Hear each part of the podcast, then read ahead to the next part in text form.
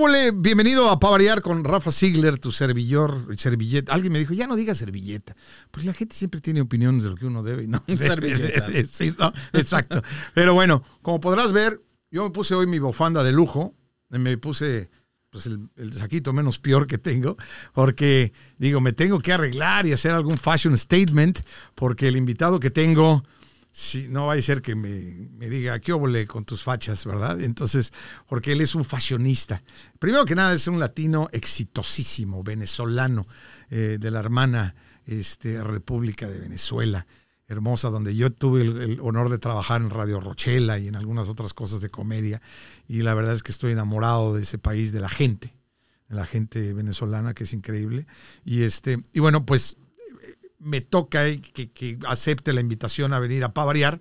Y dijimos, pues hay que tenerlo, porque aparte, si a ti te gusta la moda, si te gusta vestirte bien, te quieres aprender a vestir bien, pues tienes que quedarte conmigo, porque tengo al mejor fashionista creo que yo conozco, te puedo decir no nada más latinoamericano, sino en el mundo, qué lo voy a decir así. Eduardo Caguán, ¿cómo estás, mi hermano? Gracias ¿Eh? por la presentación. No, hombre. Exagerado. No, no, la- eso, yo siempre me dicen, ay, como que le echas mucha crema a tus tacos. Les digo, no, espérame, eso es lo que yo pienso. Del, eh, ya si tú piensas otra cosa, pues es bronca No, no, tuya, no, gracias. Este, sí, este, hoy no ando tan fashion que se diga, pero yo siempre les digo a las personas, lo que, lo más importante es que lo que te haga sentir bien. O de la moda lo que te acomoda. Lo que te acomoda y, Y lo que y te que te dé tu bien. imagen, que es lo- cómo te sientes, ¿no? Por Claro. ejemplo, cuando estoy en televisión, cuando voy a la plataforma roja, pues me encanta un, ta- un taxiro, un smoking, como decimos en Venezuela. Ajá. En Pero México también decimos sí, smoky, fíjate. Pero sí. a mí me encanta, o sea, cuando yo estoy al, día de un, un jeans, una,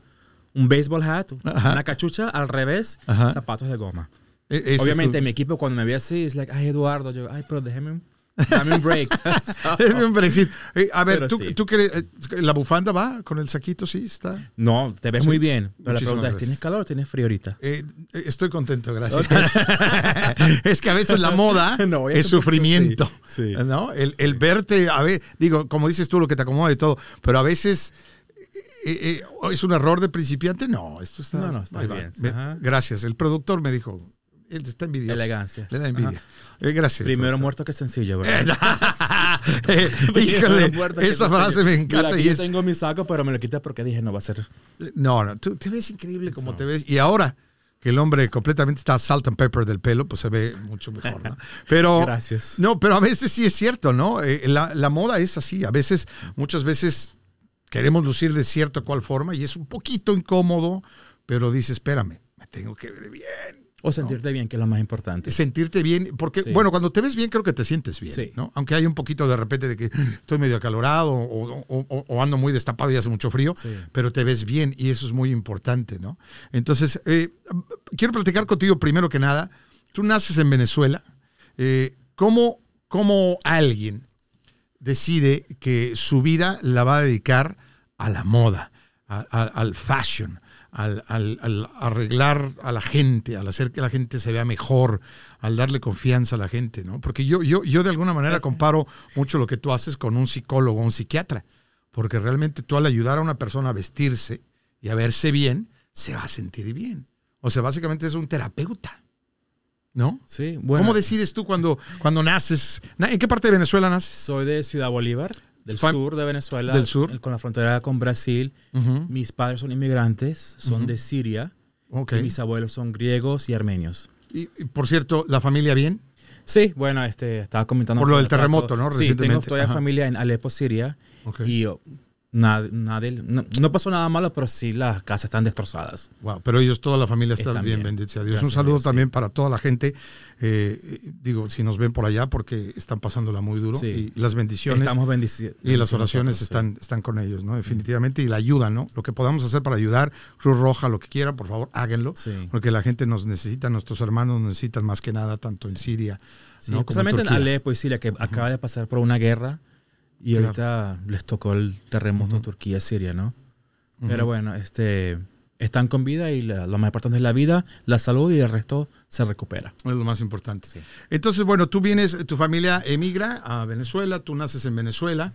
Este, ¿a, a qué edad, cómo es tu infancia en Venezuela? Sobre todo eh, siendo un inmigrante en el mismo Venezuela, ¿no? Eh, Ajá. gran infancia. O sea, mis padres trabajaron y hicieron todo para darnos lo mejor. Ok. Yo recuerdo que cuando estaba en ah, segundo o tercer año, el, el salón donde estaba estaba detrás o al lado del aeropuerto de Ciudad Bolívar. Ok. Y mi sueño siempre fue ser piloto. ¿De veras? Nunca fue ser diseñador de moda. Fue piloto. Fue piloto. Tú veías aviones y yo quiero volar aviones. Sí, siempre me gustó volar aviones toda mi vida. Ok. Pero eh, cuando llegaban las clases de matemáticas o química, me distraía, me distraía haciendo dibujitos de moda o cositas en, el- en los cuadernos. Mm.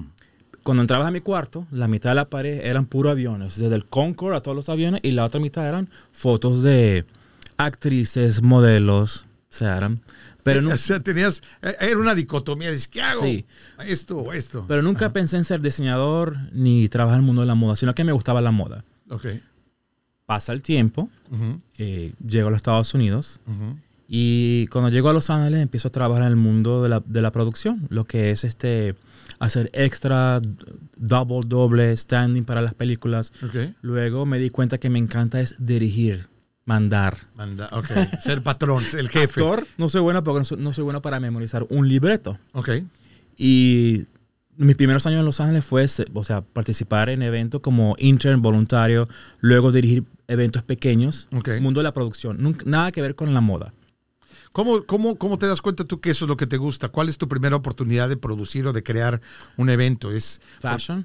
Fashion? Eh, o- sí, ok. Bueno, aquí viene lo fashion. ¿no? Siempre, siempre di- dije, algo voy a hacer en Hollywood. Cuando yo sa- salí de Venezuela, cuando me enteré de que Eduardo nunca va a ser un piloto porque no sabe o de- no le va bien las matemáticas, Ajá. ya sabía que Hollywood, algo va a pasar en Hollywood, pero no sabía si iba a ser actor, Ok. productor, director. Nunca pensé en moda, aunque siempre me gustó la moda. Lo que sucedió fue que en el 2005 yo estaba trabajando en una compañía Ujú. donde viajaba en todas partes de los Estados Unidos Ok. haciendo eventos para NASCAR. Ah, mira Carros, tú. imagínate, deportes. ¿no? Mira tú. Y NASCAR. NASCAR, ¿No? De- sí. Eh, que sabemos que el público es sí. sui generis, por Sí, decirlo. entonces, eh, dirigiendo eventos, mega eventos, o sea, eventos de producción donde tienen dinero para gastar para puro VIP. ok.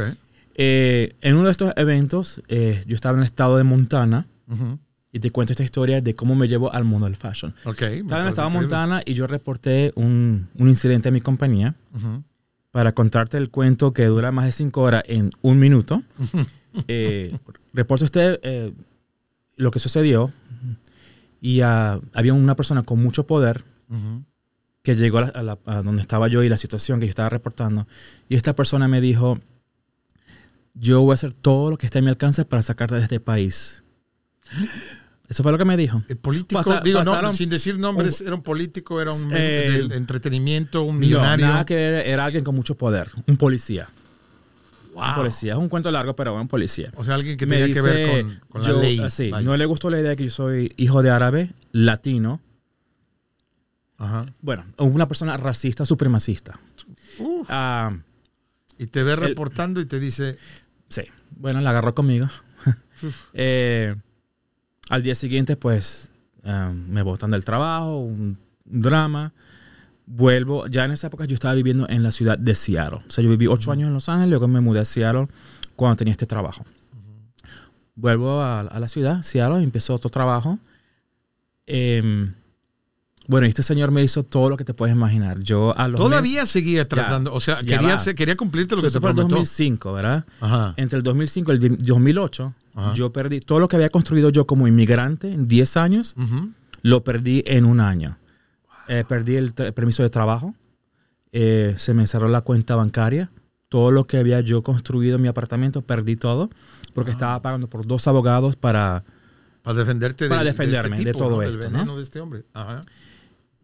En esa época, antes de lo que estaba pasando, yo había apl- apl- a- aplicado para un trabajo con Cirque du Soleil, Ok. que es mi compañía favorita siempre que se trabaja para el Circo del Sol. Ajá. No como artista, sino como Eh, la detrás parte de creativa, ¿no? la parte creativa. y me han claro. ofrecido un trabajo para viajar a- por todas partes del mundo, como hablo el árabe y el español, Ujú. para buscar talento internacional para el show del circo. Ok. Y yo súper feliz, pero no pude aceptar el trabajo porque en esa época me, me quitaron el uh, permiso del trabajo. Permiso de trabajo. Wow. A los tres años después de luchar y gastar todo el dinero en abogados y defender mi situación y perder todo lo que he construido en 10 años, llega un momento en que me llega una carta de la, inmigración y me dice The Nine. Eh, volví a aplicar. Tu aplicación para, mi aplicación de trabajo llegó y no me la, no, te la dieron. No me la dieron. Rechazado. Rechazado. ¿Qué hago yo? Pues quejarme. Llamo a dos, tres de mis amigos y les digo, yo me voy del país, voy a cruzar la frontera hacia a Canadá, Vancouver, y empezar de nuevo de cero. Esa Ok. fue mi, mi decisión. Y mis amigos, no, quédate, que yo no me voy a quedar, no tengo nada, estoy durmiendo en el piso, no tengo nada, nada más Aparte tengo este 200. tipejo que lo Sí, único que está haciendo nada más es me quedan, de- sí, Claro. nada más me quedan 200 dólares, ¿qué hago? Y yo le digo a mis amigos, bueno, a menos que tenga una señal de Dios, que me tengo que quedar aquí, me quedo. Ok. Bueno, al día siguiente yo me levanto, voy al gimnasio a las 6 de la mañana y me acuerdo que parte de mi mente decía, Eduardo, eh, yo estaba como que pidiéndole a Dios, dame una señal que me tengo que quedar aquí Ujú. y la otra parte de mi mente, o sea, quejándome y maldiciendo a esta persona. Sí, por supuesto. Es que Ah, no tú sabes podías, todo lo que pasó, ¿no? Ya, claro. ya casi estaba listo para dejar mi sueño americano. Mientras estaba pidiendo esta, esta señal, estaba yo haciendo ejercicio en este gimnasio inmenso, no había nadie. Yo escucho a una persona escuchando música al alto volumen en su uh, earphones. Eh, Ok, y aún así lo oías. Lo oías. Me le acerco a él, cuando me le acerco él se levanta y yo le pregunto, él se quita los audífonos y, y yo le pregunto, ¿usted es el senador Barack Obama? ¡No! Sí. ¡No! Espérame, yo no sabía para dónde iba. esto. Ay. Así nada más. Así de nada más. ¿Tú lo reconociste? Sí lo reconocí, que no sabía quién eran, dos meses antes de las elecciones. Ok. Obviamente era Barack ¿Y esto Obama. es en qué ciudad, recuérdame? Seattle. En Seattle, Washington. Ok, ok, wow. Ok. Eh, el gimnasio estaba vacío. Yo decía, pero ¿por qué está tan vacío? Luego te cuento cómo fue que yo entré al gimnasio. Ok. Empezamos, hablamos por 5, 10 minutos, no me acuerdo. Hablamos de Seattle, Venezuela. No hablamos nunca, nunca de política ni nada. y él súper amable. ¿Cómo era él yo creo que trato? personas famosas más, más chévere que conocí en mi vida. De plano. Yo ahí mismo dije, este va a ganar, facilito va a ganar. Ok. Eh, me di cuenta que era su momento privado porque tenía una presentación, una conferencia. Ujú, ujú. Y me acordé que había una presentación que iba a presentar. Habían como cuatro, 50 mil personas esperándolo en el, en el arena de Seattle. Me, le digo, mucho gusto, me voy a otra máquina a hacer ejercicio. Y a unos minutos después él se me acerca. ¿Puedo hacer ejercicio contigo? Yo sí. Y empezamos a hablar. Además Eh, con Barack Obama. ¿verdad? Barack Obama, el presidente. Eh, yo le digo a él, después de hacer ejercicio, ¿me puedo tomar una foto con usted? Porque nadie me va a creer esta. Por supuesto. No, claro que sí. Yo corro, busco mi celular, nos tomamos una foto. No las toman. Ujú. Y él me dice, bienvenido a Estados Unidos, espero que te estamos tratando muy bien y quiero ver más gente como tú.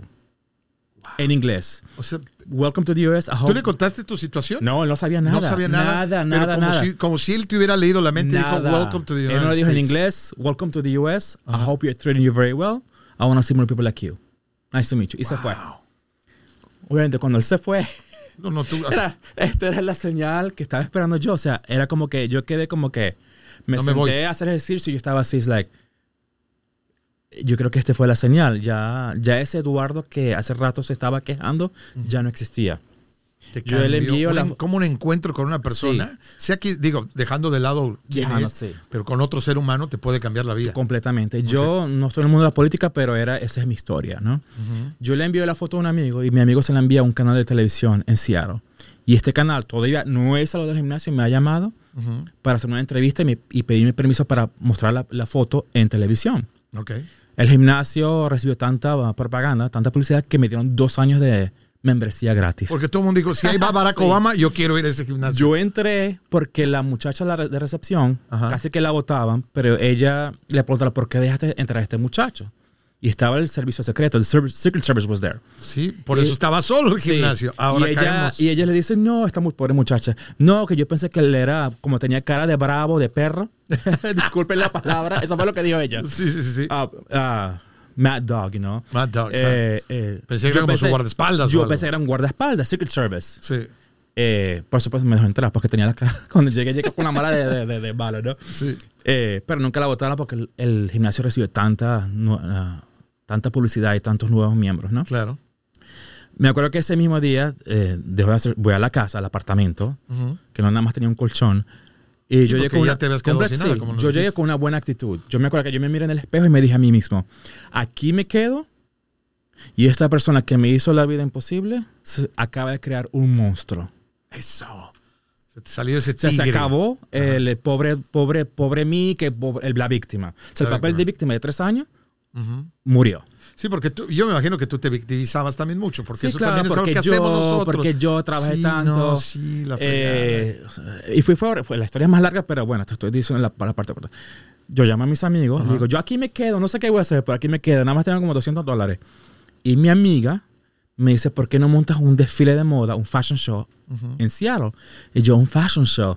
Y ella me dice, Eduardo, tú tienes tanta experiencia en producción, tú sabes cómo montar un show, empiezas eh, a tiempo, tú es como si tú estuvieras dirigiendo un programa de televisión. Ok. Todo perfecto. Yo, ok, monto un show pequeño, pequeño Ajá. me prestan dos, 300 dólares, monto un, peque- un evento pequeño y gano mil dólares con este fashion show. Y dijiste, a ver, a ver, por aquí hay alguna onda buena. Ese fue en el 2008. Eh, luego el gimnasio me dice lo que tú quieras. He montado un show hasta en el gimnasio. Después una señora que es de Irán y estaba en el mundo del fashion, era directora de una escuela de fashion, Ujú. me dio la oportunidad de dirigir uno de sus fashion shows de la escuela Ok. que ella dirigía. Y así empecé. Ya al- tercer año, Ujú. ya en el 2010, yo enviaba la información y todo el mundo comprando los tickets en Seattle para los shows. Y eran los mejores venues. En el Increíble. 2010, 11, cuando me di cuenta que esto es ya un trabajo real, pues um, registramos el nombre y es Metropolitan Fashion Week. Ah, ahí es donde nace. Ahí nace Metropolitan. Fashion Week. Ok. Nace...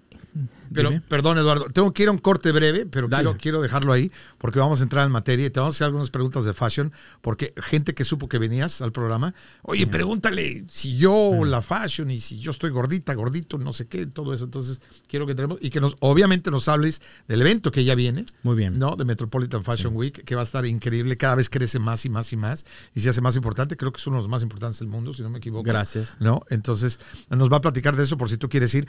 Pero también vamos a preguntarle al productor. O- Obviamente eh, hay mucha gente que está escuchando solamente el podcast, pero hay gente también que te- nos está viendo gracias a YouTube. Si podemos mostrar esa foto, si tú nos permites, la Sí, tuya ¿la con? Barack. No, Otra pero te la- otra te la paso, sí. Ok, nos la Claro pasas. sí.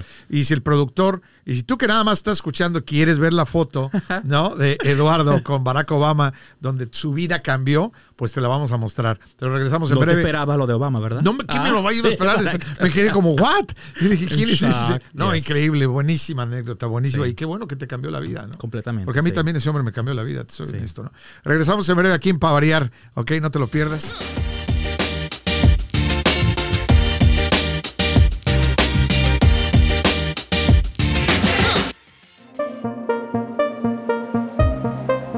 En Uno Production estamos desarrollando nuevo contenido para la comunidad latina. Por eso te invitamos a que nos veas a través de nuestro canal de YouTube Finanzas para ti con Carlos Palazzi y Anaí Salazar o que nos escuches a través de tu plataforma favorita. Te vamos a dar información muy valiosa para mejorar tu vida. Recuérdate que acá en Finanzas para ti vamos a darte las herramientas para que puedas poner tu patrimonio del tamaño de tu sueño.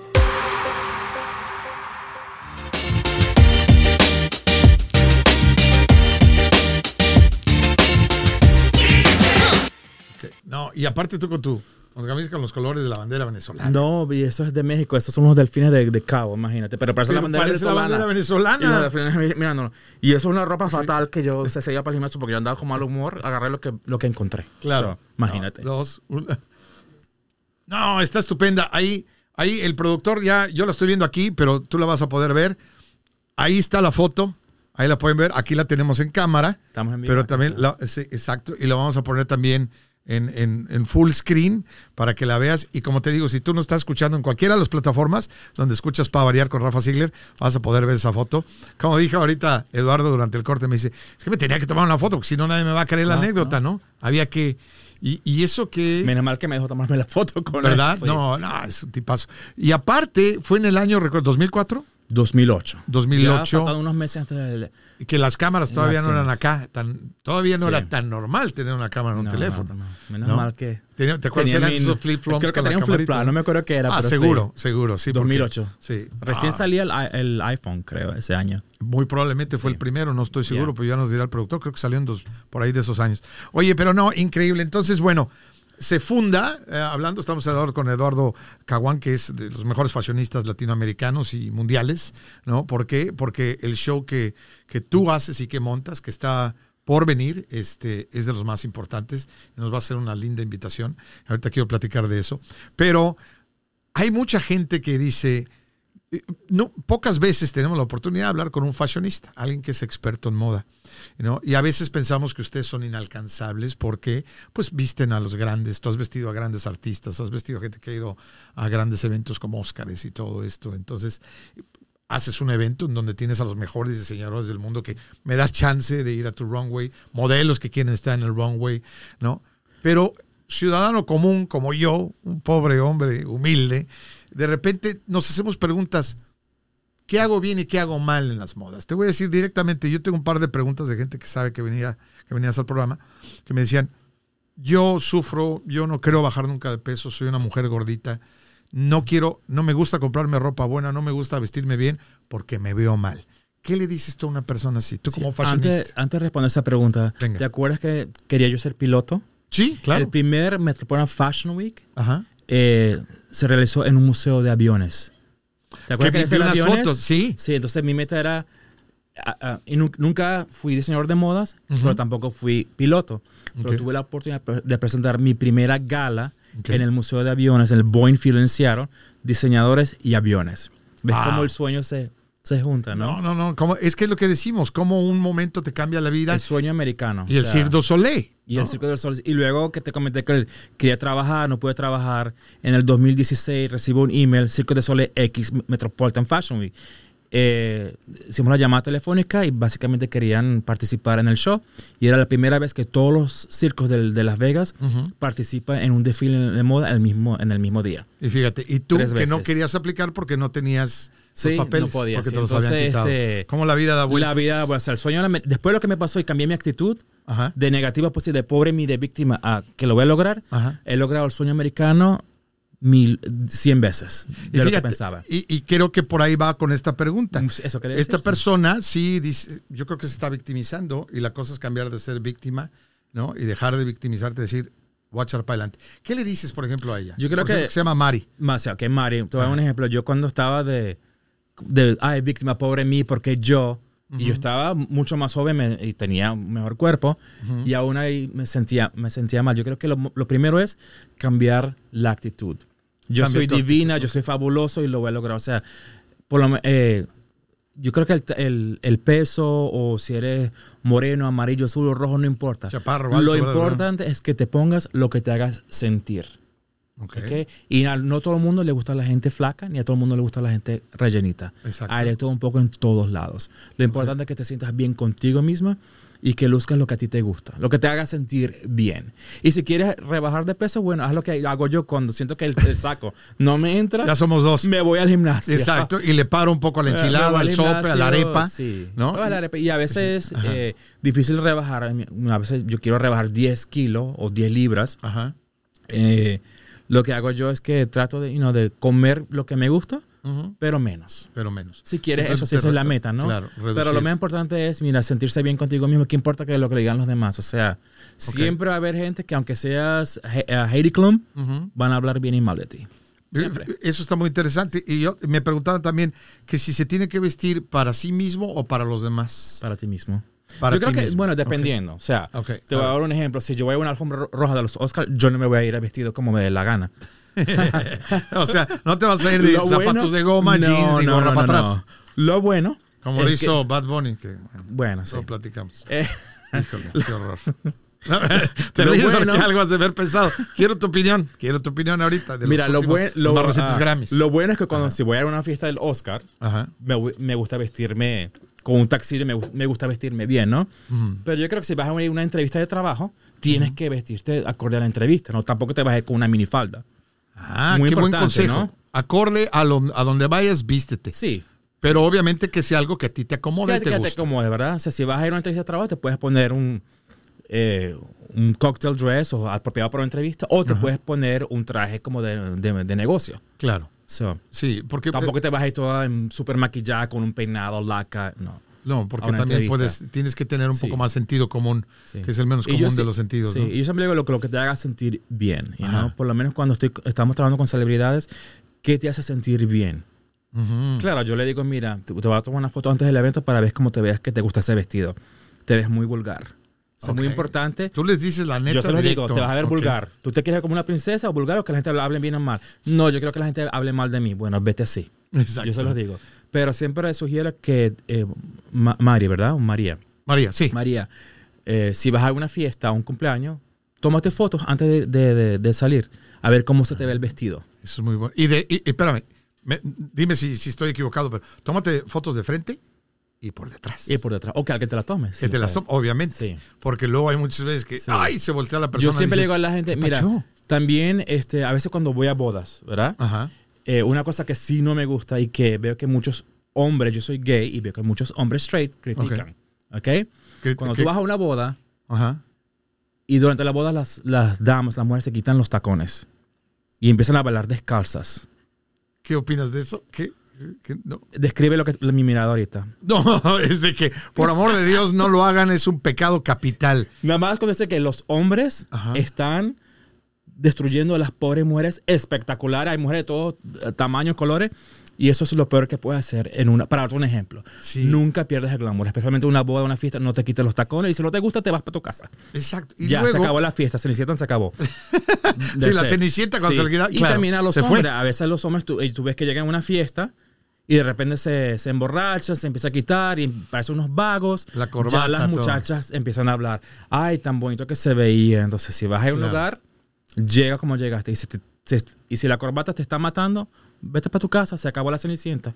Mira, fíjate tú, no, nada de que, ah, para estar cómodo. Y no, y volviendo un poquito a los, los zapatos, porque me lo tengo que sacar del ronco pecho, si aparte pierdes el glamour quitándote los zapatos, resulta que los En pies... público. No, y los pies no están muy bonitos, uf, uf, y recontra uf. Nada más con quitarte el zapato, te quitas el- se va el glamour. No, por supuesto. Se va la esencia. Pero Mira, si ¿cuántas eso le mujeres- agregas que volteas? Sí, Ah, ¿cuántas mujeres no he visto yo que estoy en una fiesta y de repente el hombre se saca la- ya sea la corbata o el lazo o se pone la camisa, se quita la camisa y está afuera? Ajá. Y las mujeres, ay, tan bonito que También se que te veía. veías, tanto que me Ya. gustabas, ya no va a haber de piña hoy. So, si vas a una fiesta, mantente al, al- al margen, clase, glamour y si te sientes incómodo, vete para la Vete, casa. vete para la casa.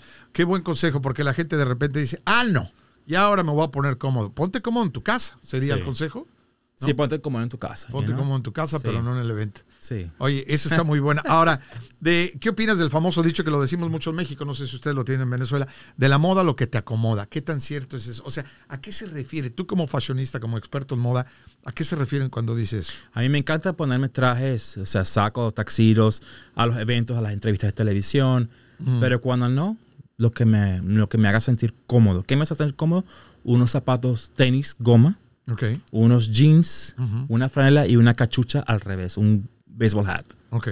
Pero soy yo. Así voy al mercado yo, así me vas a encontrar en la calle. Buenísimo. A veces voy a ciertos lugares y me dice, Eduardo, este eres tú.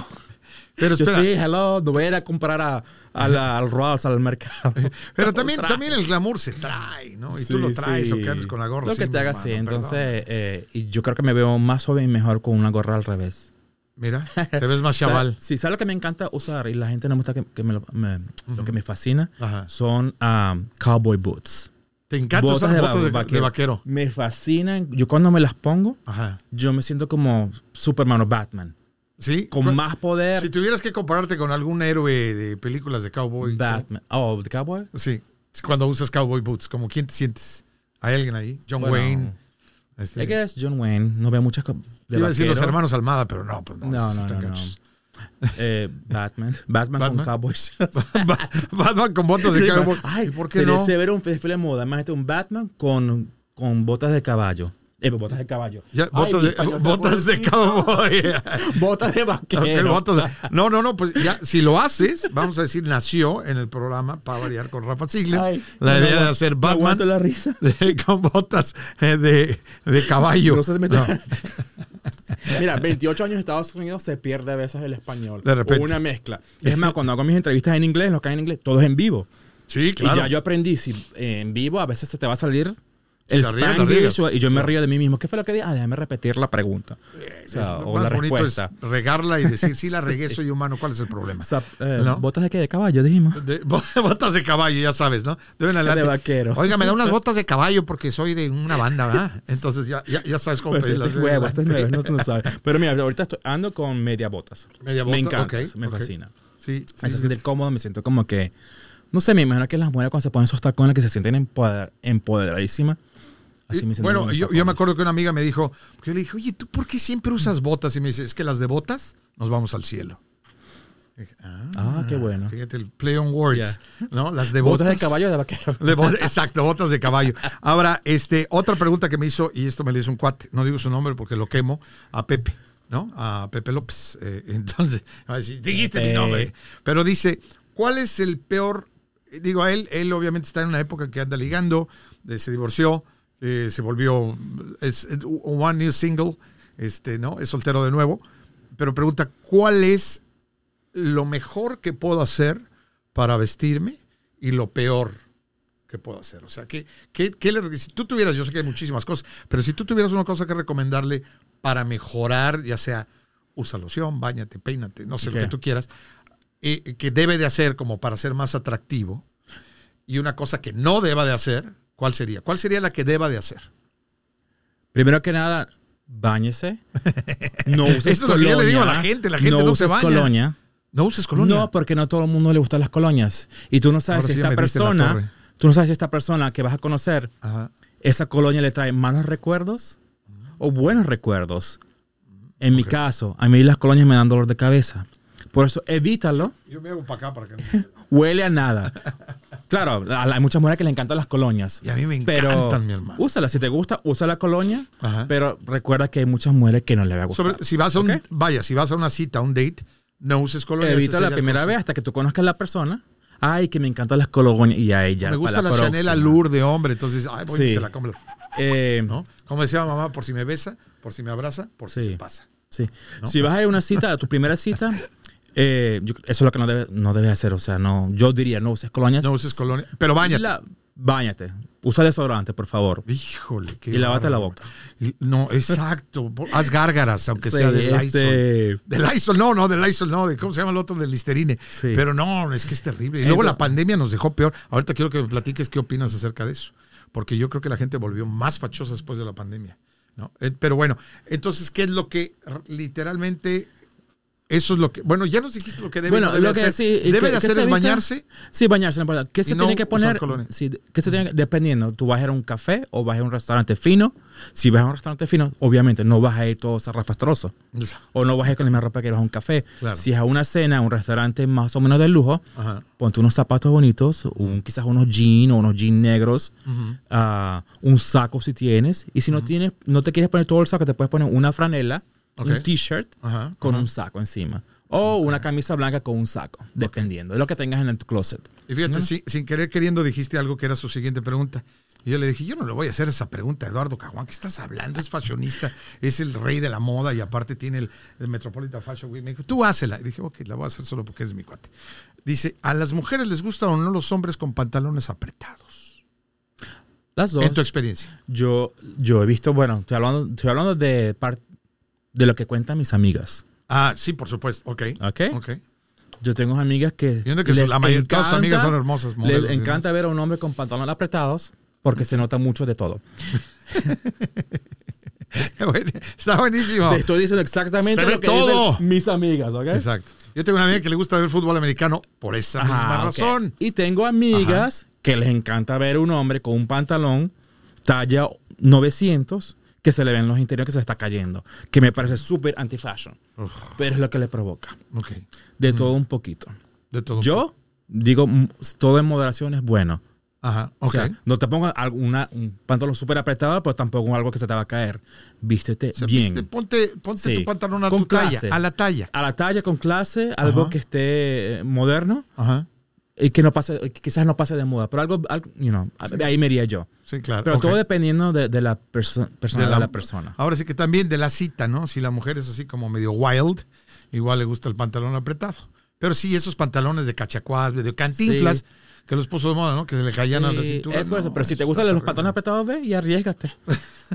No, y aparte arriesgate y te va a faltar hasta el aire sentado. So, ¿no? Yo, por lo menos, te voy a decir una vez, yo, yo estaba dirigiendo un, eh, un evento y tenía que animar el evento. Ok. Y uno de los patrocinadores era Prada. Oh, nada más. Y la ropa de Prada es para hombres ultra flacos. Sí, sí, sí, sí. Es Y ultra, para yo entrar en ese pantalón de Prada, era que me hubieran pintado. Es como dicen, deme pantalón para untar. Era, no, yo no me quiero poner esto, se nota todo que está... se- en la foto se ve espectacular. Claro. Pero en el momento Uf. no me puede ni agachar. No, claro. Te faltaba hasta el aire, yo creo. Sí, el aire, sí. Pero en la foto se veía, Sí, no, y eso es primero como dicen, primero se- Muerto- ah, muerto que sencillo, ¿no? Sí, exacto. Esa foto. Yo comprada, imagínate. Oye, Eh. no, es- eso está increíble. Oye, vamos, vamos a otro corte rápido. Qué rica plática. Y Gracias, Eduardo Caguán, por estar con nosotros. Él, él es gran venezolano, gran latino, eh, gran fashionista y aparte un gran hombre porque hace también muchas cosas por mucha otra gente y eso también es sensacional, que utilices lo que es la moda para, para ayudar a gente, ¿no? Y eso está padrísimo. Pero también al regresar quiero que me des tu opinión del vestuario de Bad Bunny en estos Grammys. Porque yo dije, ¿qué pasa? Luego, ¿por qué no nos quieren, caray? Pero bueno, regresamos en Va a variar con Rafa Silva y Eduardo Caguán, gran invitado. Gracias.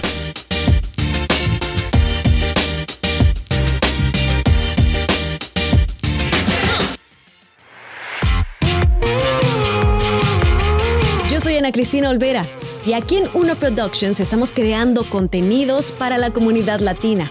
Yo te invito al podcast Habitantes del Futuro, en donde analizamos temas de ciencia, tecnología e innovación para demostrar que los hispanos y los latinos estamos participando como generación en la tecnología y la ciencia que cambiará la era de los habitantes del futuro. Búscanos en tu plataforma favorita.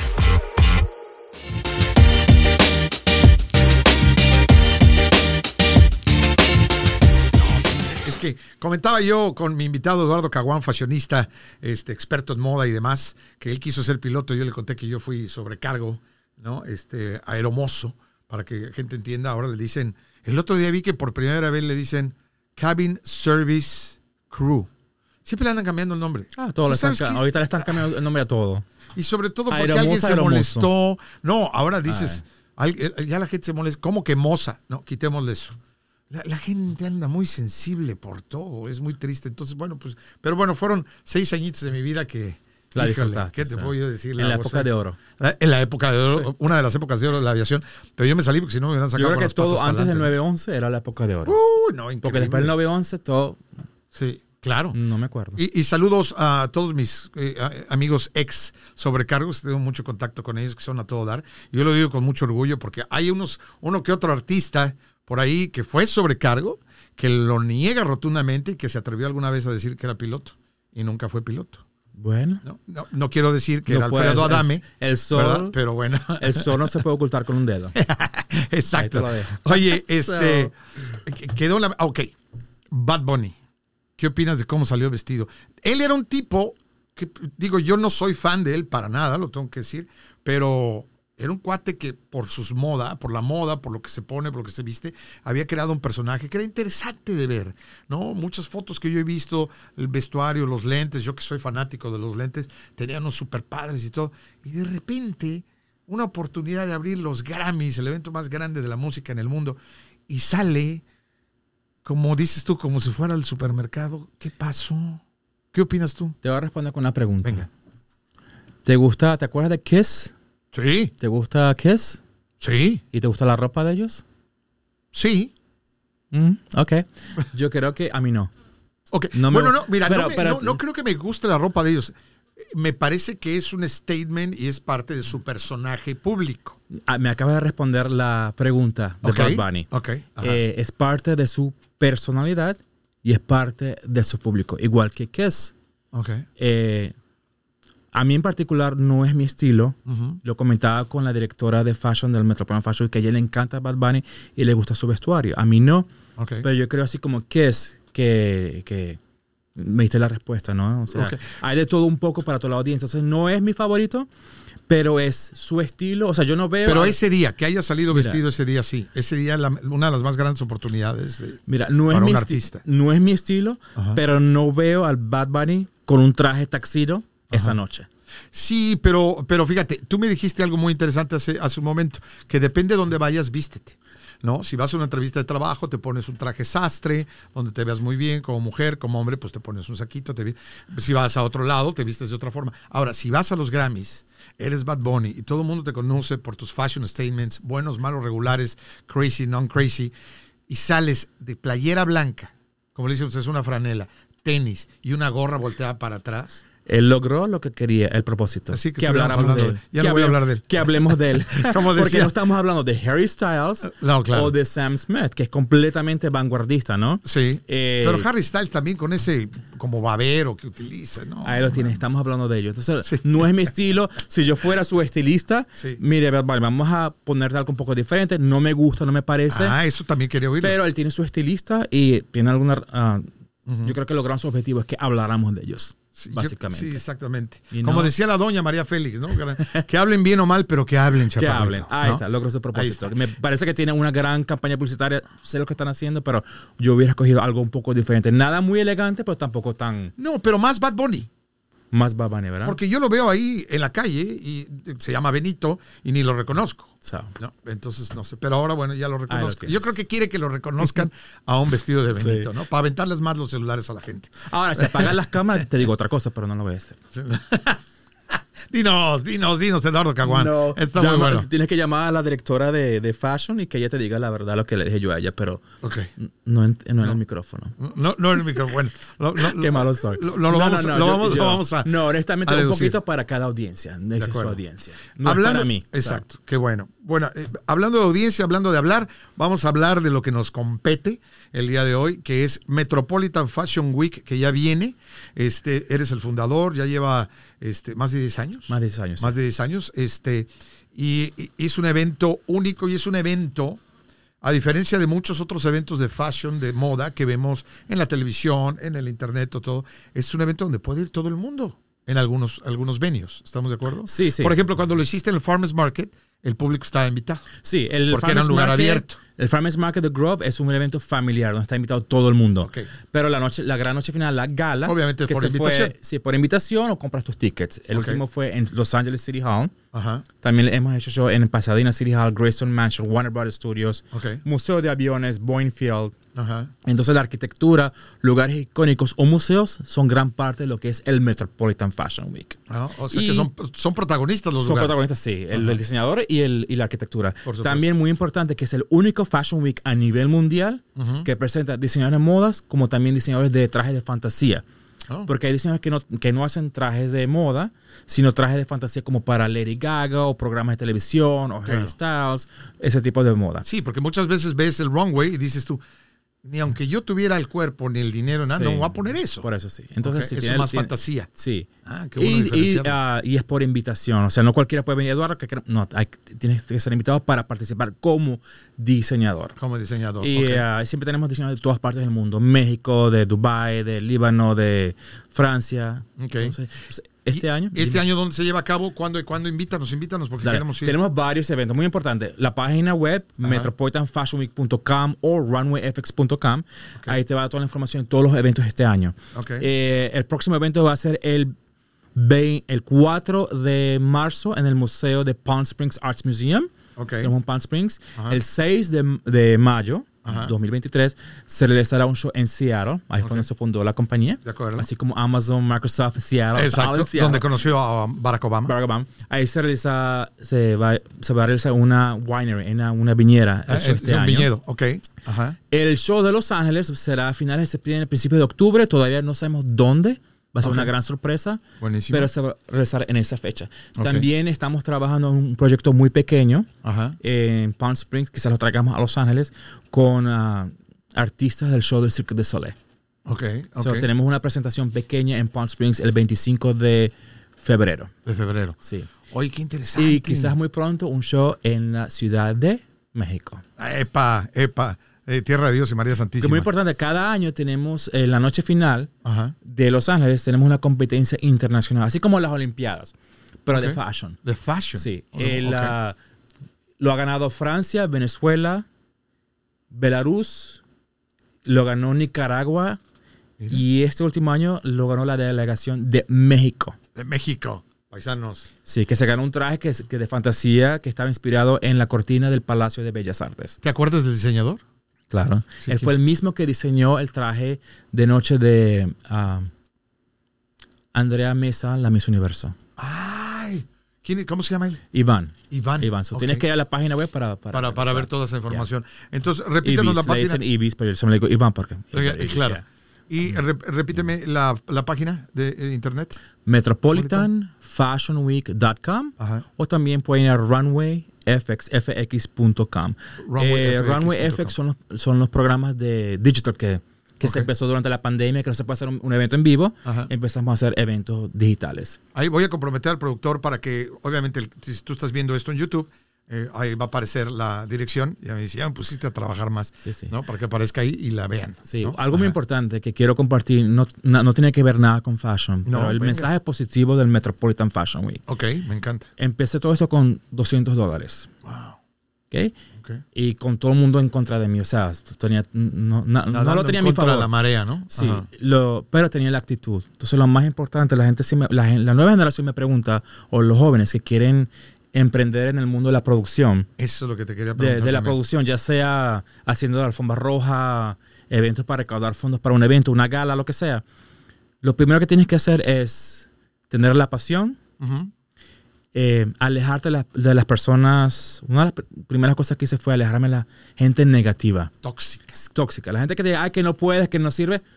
Delete, block de tus redes sociales, no puedes. Tienes que decir, bien. nada es imposible. Si yo lo logré, Ujú. si yo lo logré con... eh, eh, yo creo que cualquiera lo puede lograr. Y logré el sueño americano y más de lo que yo pensaba. Nada es imposible. Yo creo que la- tu actitud... eh, yo jamás pensé que iba a hacer show en unos lugares como los estudios de Warner Brothers Studios. Claro. Jamás pensé Claro, que iba a tener supuesto. celebridades Claro. caminando en la forma roja.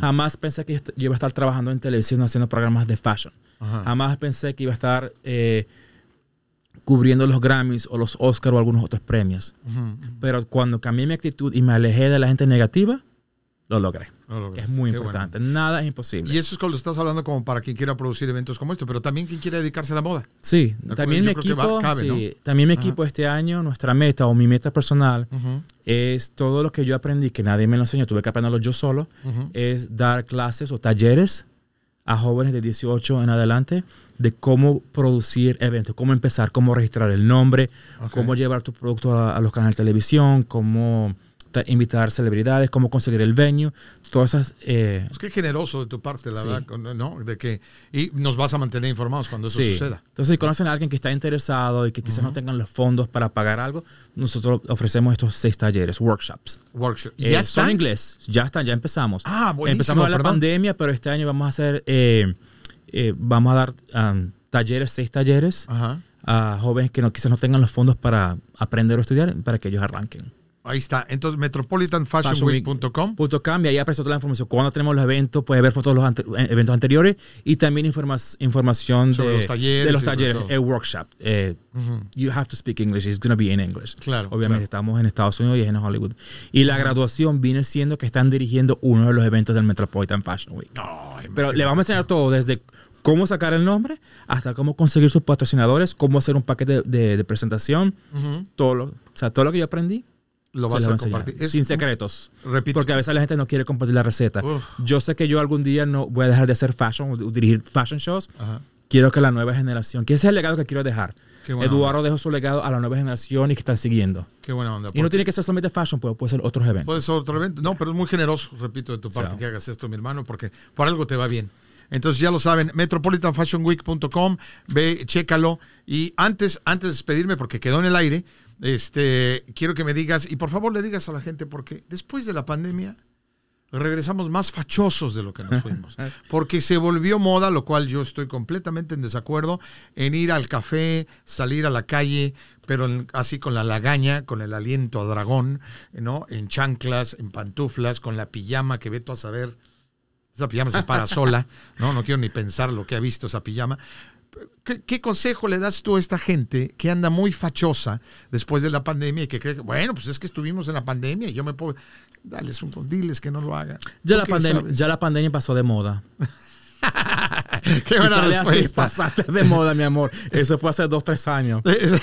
Cambia.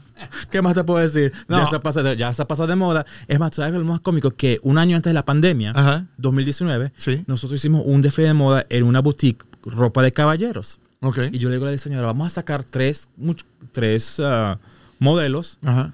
con el saco, con el traje, boutique, pero en interiores. Mm, ¿Ok? ok, ok, que tenía que ver Llegó- con Ajá, bueno, que tiene que ver con la- cuando empezó la pandemia y toda esta gente haciendo Zoom. en todo calzones. mundo- todo el mundo, ay, sí, con su traje, pero de repente baja la camarita y estaban en interiores. Por supuesto. ya eso estuvo de moda el 2020, 2021, pero ahorita ya todo eso de andar zapatos ya pasó de moda. Ok, qué buena respuesta. La moda de la pandemia ya pasó de moda. ¿Quieres progresar? Vas a ir a una entrevista, arréglate y vístete. Exacto. Vas a salir con una chica, ¿quieres, ¿quieres buscar una mujer, eh, you know, Sí, claro. conquistar a una mujer? Arréglate, bañate. ¿Quieres conquistar a un hombre? Arréglate. Las mujeres también. Tampoco, si tú vas a andar vestida, que vas a mostrar todo, un hombre no te va a tomar en serio. De acuerdo. No te va a tomar en serio. O sea, o sea no. Pero yo, yo insisto y yo soy y me uno a esa petición. Báñate. Yo te voy a decir algo que es un poco sensitivo. Yo sé que No, no, ahorita venga. mucha gente que yo soy una persona empoderada Ajá. y, y mucha gente piensa que por quitarse la ropa en las redes sociales, eso te hace más empoderada o empoderado. No me parece. Porque para ser una, per- una persona empoderada, o sea, estudia, habla bien e inspira a los demás. No tienes que desnudarte o mostrar mucho para decir yo soy Para una empoderarte. mujer o un hombre empoderado. No me Claro. parece, en mi opinión. Bueno, qué bueno, qué bueno que lo Eh, digas, porque ahora es con tal de tener likes y views y todo, la gente hace cualquier No, no me parece. Nosotros como productores, cuando estamos buscando los modelos para los shows o trabajar con nosotros, siempre miramos, las redes- miramos las redes sociales. Yo veo mucha gente que, que casi están casi desnudos en las redes sociales. No queremos trabajar con ustedes. Necesitamos gente que inspire. Muy importante. Que inspire a los demás, a la nueva generación. Muy Qué- importante. Qué interesante. Que inspire y no transpire y que se bañe. Pero qué bueno eso que me estás. no, diciendo. pero no. Sin pelos en la lengua. Apaga la cámara y te digo más, pero ahorita no. Yo a partir de hoy debo hacer mis TikToks en calzones. Por favor, porque me quiero empoderar. No, pero te seguidores, ¿verdad? No, imagínate. Imagínate. te- yo De TikTok todo- de- de Podría tener poco. seguidores porque la gente Mira, diría. tú, Ah, lo, tú lo puedes hacer, o sea, tú puedes desnudarte en las redes sociales como tú quieras, Ajá. pero no le pongas empowerment, Ahí está. por favor. Ahí está. No, y lo que dices, si tú quieres realmente, ya hablando en serio, si quieres seguir una carrera en la moda, porque eres muy bella, muy bello, tienes el cuerpo, tienes todo y te gusta, pues ahí está, qué gran consejo de un gran fashionista, ¿no? Como Eduardo Caguán, de que no te encueres, no muestres de más, eh, no, no, no te, no te sobajes, ¿no? No te O subestimes. sea, muestra- ¿no? mira, hay una diferencia de lo que es ser sexual y sensual. Cierto. Ponte un traje sensual, pero llega un momento que se vuelve eh, trashy o Vulgar. vulgar. Hay una. Búscate la parte sensual Ajá. y que no se vuelva vulgar. Cuando No se vuelva vul- vulgar. vulgar y pones, yo soy em- empoderado, empoderado, Sí. por favor. Y al que le guste y al que no le guste, ¿no? No, Right. señores, no hagamos eso. Volvamos a ser gente decente. ¿no? Así, no sé como yo. Lo que te haga sentir bien, pero no, le, no mezcles una cosa con la otra. Exacto, la gimnasia con la magnesia, son cosas muy distintas. mismo, o sea. Gracias, Eduardo Caguán. No, gracias. gracias por la invitación, No, no, al gracias. contrario, gracias a ti, hermano, y gracias So. por los tips de moda. Y gracias porque este, no, me echó, no me dijo nada de mi loción, pero dijo que mi bufanda no se me ve tan peor. ¿Tienes loción puesto, colonia? Sí, traigo, sí. Ok. Ok. All right. Oye, y a ti, gracias, Dios te bendiga y gracias por estar conmigo en Pavariar con tu servidor Rafa Ziegler. Y créeme, si algo me hace feliz es que tú nos escuches o nos veas. A final de cuentas, para eso hacemos lo que hacemos. Chao. Pa' variar con Rafael Ziegler es producido en los estudios de Uno Productions en Glendale, California. Producido por Rafael Ziegler y Christian Walter. Producción ejecutiva Luis Medina. Productora asociada Aleira Thomas. Postproducción Javier Solano. Pa' variar es una producción de Uno Productions Inc.